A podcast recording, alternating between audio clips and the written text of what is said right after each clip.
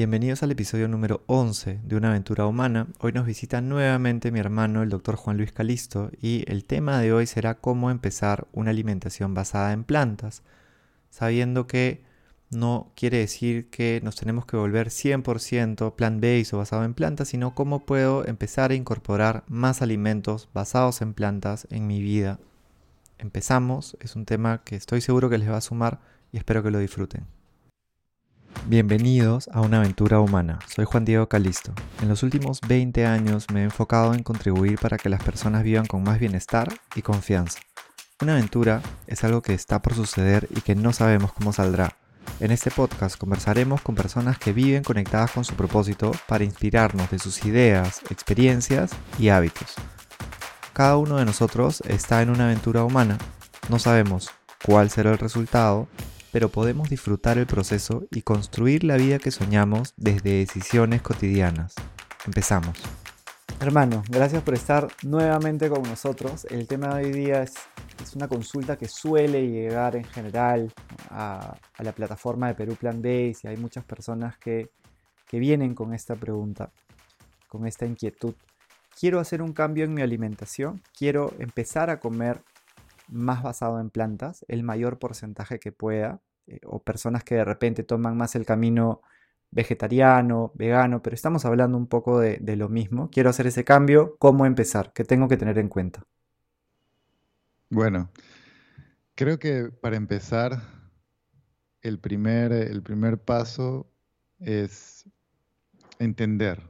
Creo que hay que entender muy bien que las etiquetas no son buenas y evitar encasillarnos. Las palabras vegetariano, vegano, incluso la palabra plant-based es como, es como el, no sé, como el nombre de un equipo de fútbol, ¿no? Y te genera ya un bando, claro, ahí lo tienes. Y te genera un bando, ¿no? Entonces ya empiezan las peleas, ¿no? Los seres humanos somos de tribus y de equipos y de, y de no sé, así, así somos creados, somos, somos eh, eh, patriarcales y tenemos comunidades y queremos luchar por lo nuestro y así somos biológicamente. Entonces el ponerte una etiqueta, yo soy vegano, yo soy vegetariano, yo como pescado, yo como quinoa, yo como plant-based, yo como esto, yo como el otro, yo como carne, es como todo el mundo quiere ser dueño de la verdad, ¿no? Entonces el primer punto es quitarte la etiqueta. O sea, tú puedes ser eh, tú puedes comer plant-based 100%, pero porque un día comas ceviche, eh, no te va a quitar nada de salud. Te va a poner en otra categoría, eh, si te quieres poner. Y puede ser también carnívoro todo el tiempo, y porque un día comas una ensalada ya no traicionaste a tu tribu de carnívoro, ¿me entiendes? Entonces, el primer punto es quitarte la, la etiqueta y tratar de entender qué es, cuál es la mejor alimentación para un ser humano y ir a los orígenes y entender que los cuatro monos más eh, cercanos a nosotros, es el gorila, el chimpancé, los orangutanes, los bonobos, son noventa y tantos por ciento plant-based, ¿no? Comen gusanos, huevos y algo, un animal que se encuentra en pequeño, pero a su alcance están frutas y verduras y árboles y hojas. Y son 80%, esos animales son 80% basados en frutas. ¿No? Entonces creo que por ahí viene todo el beneficio plan-based. Y el primer punto es entender que no debemos poner etiquetas. El segundo punto es, eh, es vivir en la abundancia, vivir en la abundancia de frutas y verduras. ¿no? Todo lo que quieras. Y, ahí te quería hacer una repregunta, porque coincido totalmente que las etiquetas separan el vegano, el vegetariano, el ovo lacto vegetariano, el, omnívoro y todo, pero eh, y te hice justamente la referencia así porque yo siento que lo, lo plant-based, como yo lo veo, eh, como yo lo veo, y creo que tú también estás en una línea similar por lo que hemos hablado muchas veces, es como una intersección, ¿no? Porque puede haber un vegetariano eh, que te diga, mira, mi, porcentaje basado en plantas es más o menos este. Puede haber un carnívoro que te dice, mi porcentaje basado en plantas hoy día está en 20 de repente. ¿Qué pasaría si es que lo llevo a un 50, incrementando de repente más menestras, más verduras? Eh, me parece interesante que si bien lo plant-based en algunas personas puede ser una etiqueta y es como yo soy así, yo lo enfoco también es es una intersección y es un recordatorio que mientras más puedas, mejor. Si lo que puedes hoy día es un 30 y antes era un 10%, bien. Si lo que puedes de acá a un mes es un 50, bien. Si lo que puedes en algún momento es algo que gire entre 60 hacia arriba, de basado en plantas, lo que te dice la ciencia es que vas a estar mejor. Mucho mejor, exacto. Exacto. Creo que ese es el, ese es el punto, ¿no? Es una, es vivir en la abundancia. Y si tú, si uno es, lógico, los grandes estudios de nutrición basados en, de poblaciones basadas en plantas son estudios de gente que come pescado, carne y, y toma leche. Entonces, ser un, alimentarse de manera plant-based o tener una nutrición basada en plantas no es sinónimo de veganismo. No es un sinónimo. Y lo que dice la ciencia es a más frutas y vegetales sin procesar. Porque uno puede ser un, un ¿cómo le dicen? Un, un vegano chatarra, ¿no? Que come galletas, chisitos, toma ron y azúcar. Y, azúcar, cosas procesadas y todo es un desastre, ¿no? Y esas carnes falsas que son con soya, con sal, con todas estas cosas que terrible, ¿no? Y están muy, muy enfermos porque eh, no tienen ese concepto. Y el primer concepto es entender, quitarse las etiquetas. El segundo es vivir en la abundancia de frutas y verduras sin procesar, especialmente orgánicas. Hay mucho daño por pesticidas. Es tremendo el daño por pesticidas. Entonces tratar que ese sea el segundo punto, y siempre lo digo muy, de manera muy importante, eh, son más caras esos productos, pero tienen menos tóxicos. Y creo que cuando uno llega a ese punto, eh, darse cuenta que no hay una definición perfecta de nutrición basada en plantas, pero es aquella persona que consume muchas frutas y vegetales sin procesar. ¿Qué porcentaje? No sé, a veces decimos 80%, 90%, que es una cantidad de frutas y vegetales muy, muy grande. Ahora, ¿cuánto, ¿cómo empezamos con el cambio? Creo que siempre recomiendo una nutricionista esta es la inversión más grande que vas a hacer en tu vida.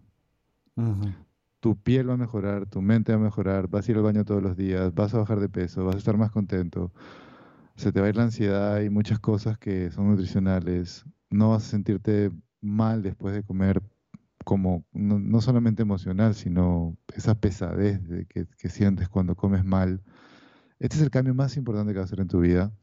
Invierte uno o dos meses con una buena nutricionista en Perú Plan Base, en la plataforma, tenemos muchas nutricionistas eh, que, hacen una buena alimentación y empieza a diseñar un plan. Empieza simplemente con el objetivo de aumentar las frutas y vegetales. Vamos a almorzar ahora, pero vamos a comernos un medio kilo de esparros, medio kilo de col de Bruselas, camote. Y menestras. Y, menestras. Que es más fácil porque cantidad. ¿no? lentejas, lentejas, frijoles. Y lentejas, esos lunes de lentejas que hay en muchos lugares de, del mundo, los lunes de menestras, lunes de, el, acá le dicen el No Meat Mondays, right? Entonces empieza a ser así. Miércoles de frijoles, viernes de arvejas. Así, ¿no? y, te, y, te generas un hábito, o sea, te generas un hábito. Y con el nutricionista, que tiene que ser una buena nutricionista, que entienda, entienda eh, lo que significa tener una alimentación basada en plantas y el efecto protector de las frutas y vegetales, que es incomparable. La mejor medicina del mundo te baja el riesgo de morirte 4%. 4. La alimentación, 80. Pero la gente está comprando pastillas y comprando suplementos y comprando tonterías. Entonces, ese es el, siguiente punto. Utilizar un nutricionista, evitar las etiquetas, vivir en, abundancia de frutas y vegetales sin procesar, idealmente orgánicas tener un nutricionista y empezar.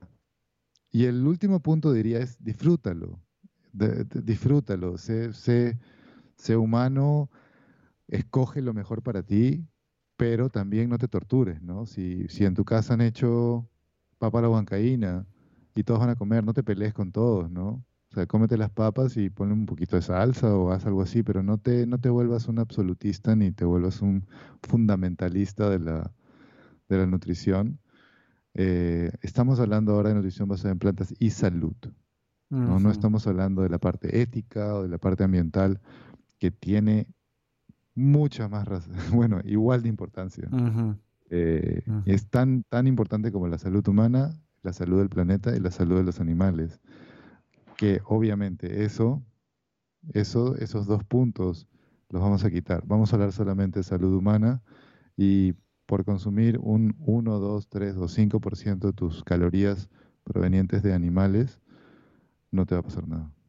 Entonces ese es el, último punto, ¿no? Empiecen despacio, no se, no se estresen, hagan una aventura, una aventura bonita y, disfrútenlo porque se van a sentir increíble.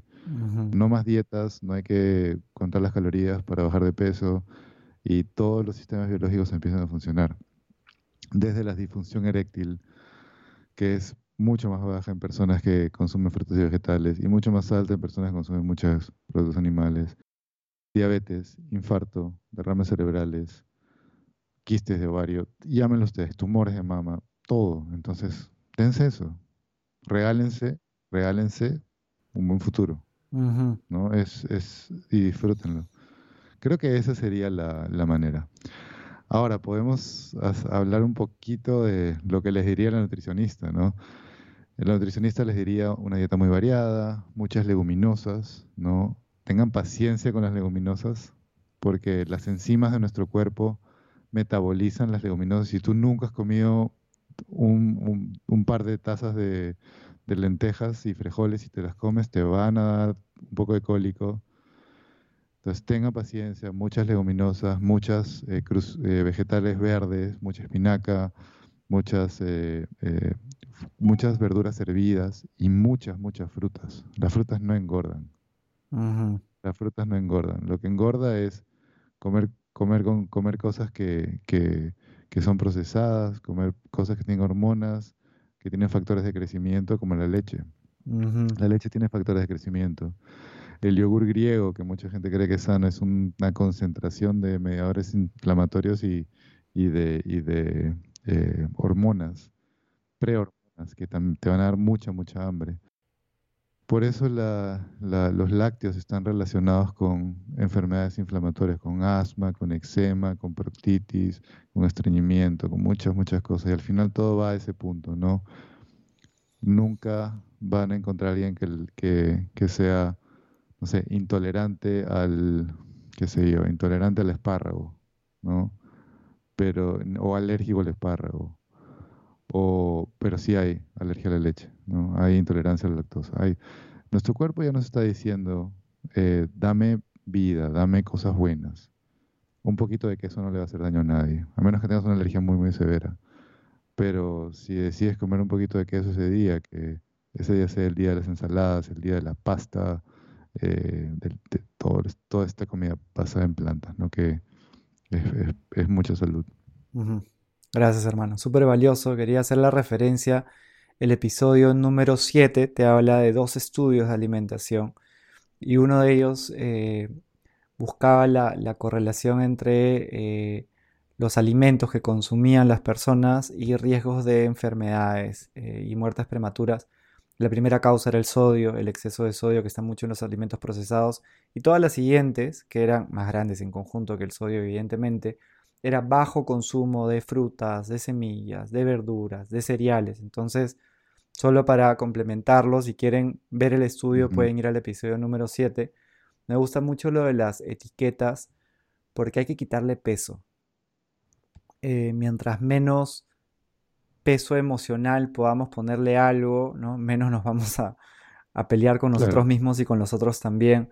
La abundancia, eh, ayuda porque te creas un sistema, ¿no? Si tú tienes, eh, ¿qué pasa si es que tú solo, por ejemplo, tienes un tipo de fruta? Es más difícil que si tú tuvieras siete tipos de fruta y puedes elegir y hay variedad y tienes también de repente eh, nueces y tienes de repente otras alternativas sanas que te pueden ayudar a eh, alimentarte mejor y disfrutarlo, ¿no? Que ese 10-20% que no es sano sea porque has decidido comer carnes o porque estás tomando leche o porque estás comiendo estos alimentos procesados que son plant-based también que hay que saber que no son recomendables, pero que está bien si te provoca eh, que lo disfrutes, ¿no? que lo disfrutes, que seas consciente, que tengas la información, que te asesores con una nutricionista actualizada eh, que sepa de estos estudios que se vienen haciendo ya desde hace bastantes años en el mundo y que todos te dicen lo que tú nos estás diciendo y que vayan con tranquilidad, con paciencia